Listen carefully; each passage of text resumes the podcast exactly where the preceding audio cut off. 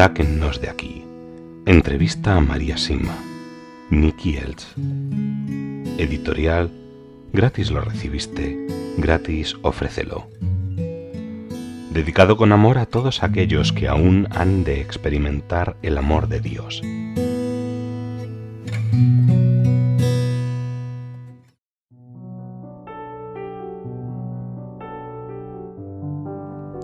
Guía y protección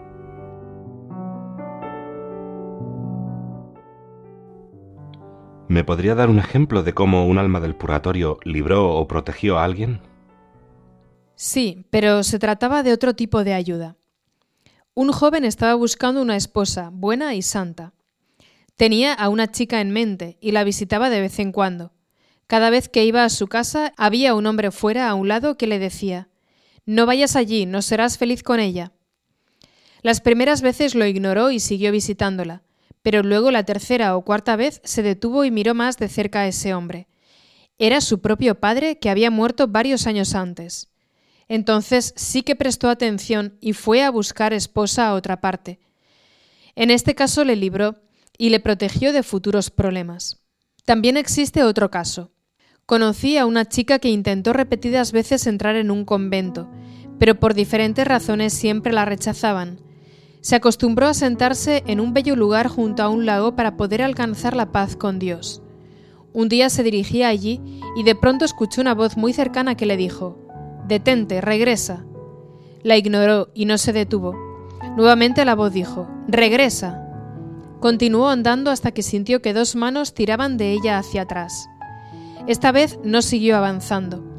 Más tarde le contó a un psicólogo creyente lo que había sucedido, y éste le dijo, lo entiendo perfectamente, porque en el estado en que se encontraba, el agua podría haberla cautivado fácilmente y podría haberse caído o haberse arrojado a ella aún sin darse cuenta, y probablemente se hubiera ahogado.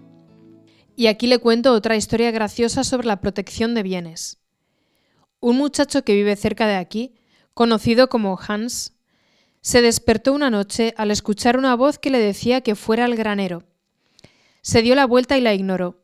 Nuevamente, Ve al granero. Quizá fue a la tercera cuando por fin obedeció. Salió y miró a su alrededor. Todo estaba en orden y pensó, qué extraño. ¿Qué debo hacer? Me sentaré y esperaré un poco. Al rato vio cómo se abría la puerta y entraba un extraño. Hans permaneció callado y escondido. El extraño se dirigió directamente a la pocilga, se metió dentro y se llevó dos de los lechoncitos. Entonces lo comprendió todo. ¿Se da cuenta? Había sido la voz de su padre. Hans saltó y persiguió al hombre, y al hacerlo logró que el ladrón soltara a los cerdos al escaparse por la puerta. Ellas conocen exactamente nuestro mundo y nuestra situación en él, y por lo tanto nuestras peticiones deben ser tan variadas como lo es nuestra vida. Usted dice que siempre nos protegen de alguna manera, pero ¿nos protegen más cuando rezamos más a menudo por ellas? Oh, sí, mucho más. Uno podría decir que de esa forma tienen nuestra autorización. Cuando comenzamos a rezar por ellas, la respuesta llegará muy rápido. Necesitan tanto de nuestra atención que harán lo imposible para que nos demos cuenta de que son ellas quienes nos están llamando. Cuando les pido una ayuda específica para algo, digo, ayudadme con esto o aquello y yo ofreceré una misa extra la próxima semana. Si no lo hacéis, no ofreceré la misa. Pensará que esto es intentar negociar con Dios o amenazarlo, pero yo no creo que sea así por la simple razón de que la oración no está sujeta a tiempo o espacio. Si la intención de hacerlo es honesta, entonces la intervención de las almas y el tiempo en que intervienen no puede medirse desde nuestro punto de vista con respecto al tiempo. Inténtelo, notará que las almas se pondrán en gran actividad. ¿Pueden devolvernos los objetos que hemos perdido? Sí, también pueden, y tengo un muy buen ejemplo al respecto. Hace dos años una hermana religiosa muy piadosa de la comunidad de las bienaventuranzas, que vive permanentemente en Medjugorje, acompañó a Vicka, una de las videntes, a un viaje por Francia para dar unas conferencias. El viaje fue rápido y agitado, y mientras viajaban, la hermana Emmanuel, este es su nombre, llevaba un bolso de viaje con mucho dinero dentro, habían reunido ese dinero para pagar el alquiler de las habitaciones de los lugares donde estaban programadas las charlas. Generalmente compartían la misma habitación, y una mañana temprano, un par de minutos antes de que tuvieran que partir a su próxima reunión, el bolso no aparecía. La hermana Emmanuel sabía perfectamente dónde lo había dejado el día anterior, pero por supuesto no podían demorar la partida, puesto que miles de personas estaban esperando para ver y oír a Vika. Debieron partir entonces sin el bolso. Sin embargo, antes de salir, la hermana Emmanuel le pidió a la dueña del lugar que revisara la habitación, y si fuera necesario toda la casa, puesto que era mucho dinero y ya estaba comprometido. El viaje continuó y el bolso no aparecía en ninguna parte de la casa. Vika volvió a Alemania y la hermana Emmanuel regresó a Medjugorje, todavía muy angustiada por la pérdida del bolso. Y como se sentía responsable al llegar al pueblo, le pidió a las almas del purgatorio, Encontrad ese bolso por nosotras y ofreceré una novena de misas. Al cabo de solo tres días llegó una carta a la Secretaría Parroquial proveniente de la dueña de la casa donde habían dormido esa noche en Francia. Decía, Acabamos de encontrar el bolso y todo el dinero se encuentra en él sin que falte nada. Estaba en el mismo lugar en que nos dijo que lo había visto el día anterior. Esto no me sorprende lo más mínimo. Una novena de misas lleva a muchas almas al cielo. Me lo contó la hermana Emmanuel cuando me visitó y me dejó una pregunta para hacérsela a un alma. ¿Fue un alma del purgatorio la que nos devolvió el bolso con el dinero perdido durante el viaje de Vica a Francia? Más o menos un mes más tarde recibí la respuesta. Sí. Entonces, ¿es posible que el bolso haya ido flotando, por decirlo así, hasta ese preciso lugar? Para Dios todo es posible, pero yo diría que las almas del purgatorio le hablaron al ladrón en el subconsciente para que devolviera el bolso. Y fue esa presión en su conciencia lo que resultó intolerable al buen ladrón. Pero si fue el ladrón quien volvió a entrar en la casa en secreto para devolver el bolso en el mismo lugar donde lo había encontrado, o si tenía acceso libre a la casa, debo admitir que es realmente un misterio. No importa cómo ocurrió, las almas del purgatorio recibieron las nueve misas de la hermana Emmanuel y nunca se negarán a rezar y a actuar por ella. ¿Conoce algún caso similar de protección que sería significativo para un número mayor de gente? Para un número mayor de gente, mm, sí. Esto debería ser significativo para todo el mundo. Las almas me dijeron que ayudaron a apagar el incendio de la central nuclear de Chernóbil y recientemente me enteré de que ayudaron a cortar la guerra del Golfo. Lo hicieron porque había mucha gente que estaba rezando. No existe nada en lo que no puedan intervenir por nosotros. Salvaron gran parte del pueblo vecino, arriba en la montaña, en 1954, un año terrible debido a las avalanchas. En todo este valle perdieron la vida más de 75 personas a causa de los aludes.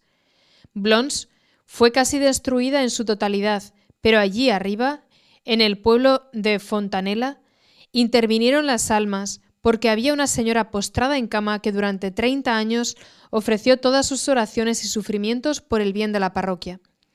Se podría decir entonces que fue ella la que realmente salvó todas esas casas y tantas vidas. Cuando los expertos observaron lo que había ocurrido a la mañana siguiente, notaron que algo muy poderoso, más poderoso que el propio alud, había detenido su recorrido. Eso es lo que pueden hacer, así que es una gran pérdida si no les pedimos cada día su protección. Por favor, nunca se olvide de ellas. Si nosotros podemos pedirles que nos protejan aquí, podemos pedir a las almas del nivel más alto que vayan al nivel más bajo para proteger a las almas que se encuentran allí. No, eso no. La razón es que únicamente conocen y actúan por lo que se encuentran delante de ellas. Ellas buscan y anhelan la luz de Dios y se dirigen solamente hacia Él. Debemos pedir a San Miguel y a los demás ángeles que protejan y ayuden a las almas que se encuentran en los niveles más bajos del purgatorio. ¿De qué otra forma nos pueden ayudar? Yo creo que su ayuda está limitada solamente por nuestra imaginación, siempre y cuando nuestra imaginación sea santa y buena. Nunca nos ayudarán a lograr algo que sea contrario a la voluntad de Dios. Y por favor, no pierda la esperanza si en ocasiones la ayuda no resulta claramente evidente. No se olvide que para cada cosa que hacen deben pedirle permiso a Jesús a través de su Santísima Madre. Y como todos sabemos, el plan de Jesús para nosotros no siempre está de acuerdo con nuestros deseos, aun cuando estos sean buenos. Por otro lado, su trabajo pasa generalmente desapercibido, porque la paz que nos llega por su protección es generalmente silenciosa e invisible.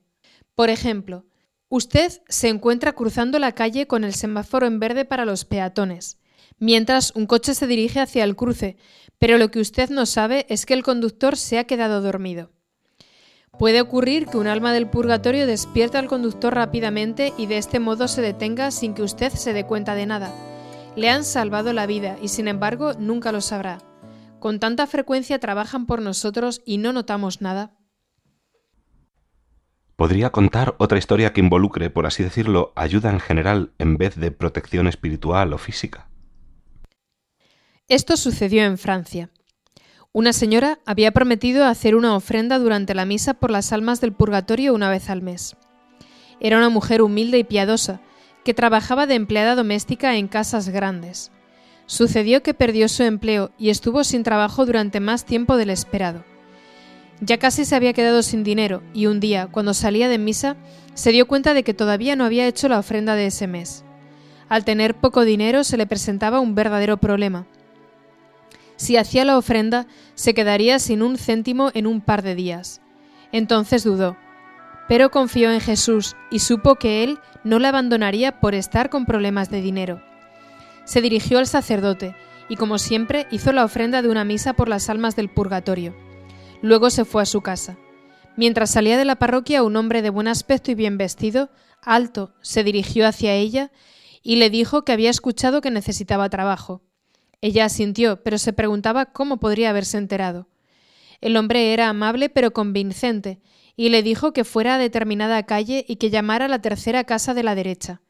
Así lo hizo, todavía un poco insegura. Encontró la casa y de inmediato le gustó lo que vio. Llamó a la puerta y le abrió una señora mayor muy simpática, que la dejó entrar con alegría cuando supo que buscaba trabajo y que tenía experiencia como empleada doméstica. No les llevó mucho tiempo llegar a un acuerdo sobre el trabajo y ambas estaban muy contentas y aliviadas de haber encontrado una solución a sus necesidades.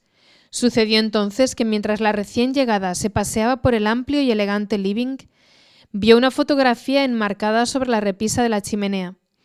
Era el hombre que unos minutos antes había hablado con ella a la puerta de la iglesia. Señora, preguntó, ¿quién es el hombre de esta fotografía? Oh, dijo la señora mayor, ese es mi hijo, Henry, que murió hace cuatro años. Si conocemos a alguien, por ejemplo, que de niño sufrió mucho a mano de sus padres o a causa de la sociedad, ¿podrá un alma del purgatorio protegerla de los constantes ataques que Satanás le hace a través de esas heridas que todavía abiertas hasta que pueda reconocerlas y acudir a un sacerdote o a un especialista apropiado? Definitivamente y las almas también pueden guiar a ese hombre o mujer a la persona indicada. Conozco casos en que eso es precisamente lo que ocurrió y luego las almas del purgatorio me contaron que ellas habían sido las que habían intervenido y ayudado. ¿Qué sucede si alguien les pide ayuda para algo no completamente bueno? Usted dijo anteriormente que no ayudaban en esos casos. No, no. Si alguien les pide ayuda con malas intenciones, nunca son ellas las que ayudan, si es que la persona recibe algún tipo de ayuda. Solamente Satanás ayudará a alguien con malas intenciones. Y recuerde que Satanás también puede simular las actividades de las almas del purgatorio. ¿Conoce algún caso en el que un alma se haya aparecido a alguien que luego le haya pedido que lo ayudara con algo inapropiado? Bueno, sí. Una vez, durante un gran accidente automovilístico, tres almas se le aparecieron al conductor diciéndole Ahora vas a ayudarnos tú. Ellas lo habían mantenido en su lugar, puesto que el coche había dado al menos una vuelta de campana, y el conductor pudo salir del coche por su propio pie y sin ningún rasguño. Cuando se dio cuenta de que habían sido ellas quienes le habían protegido de la muerte, quiso obtener más ayuda con los papeles del seguro, y asistió a algunas misas por ellas, pensando que también le ayudarían con eso. Pasado un tiempo, al no cobrar ni un céntimo por el coche siniestrado, aquella persona se dio cuenta de que las almas no le estaban ayudando en ese tema. Se enfadó y parecía no entender por qué no le habían prestado auxilio.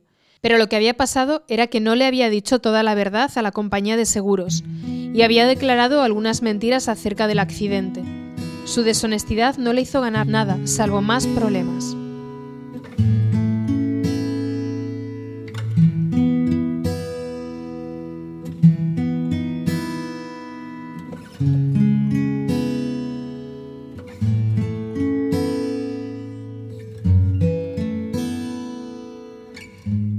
Sáquennos de aquí. Entrevista a María Sima. Nicky Elch. Editorial. Gratis lo recibiste. Gratis ofrécelo. Dedicado con amor a todos aquellos que aún han de experimentar el amor de Dios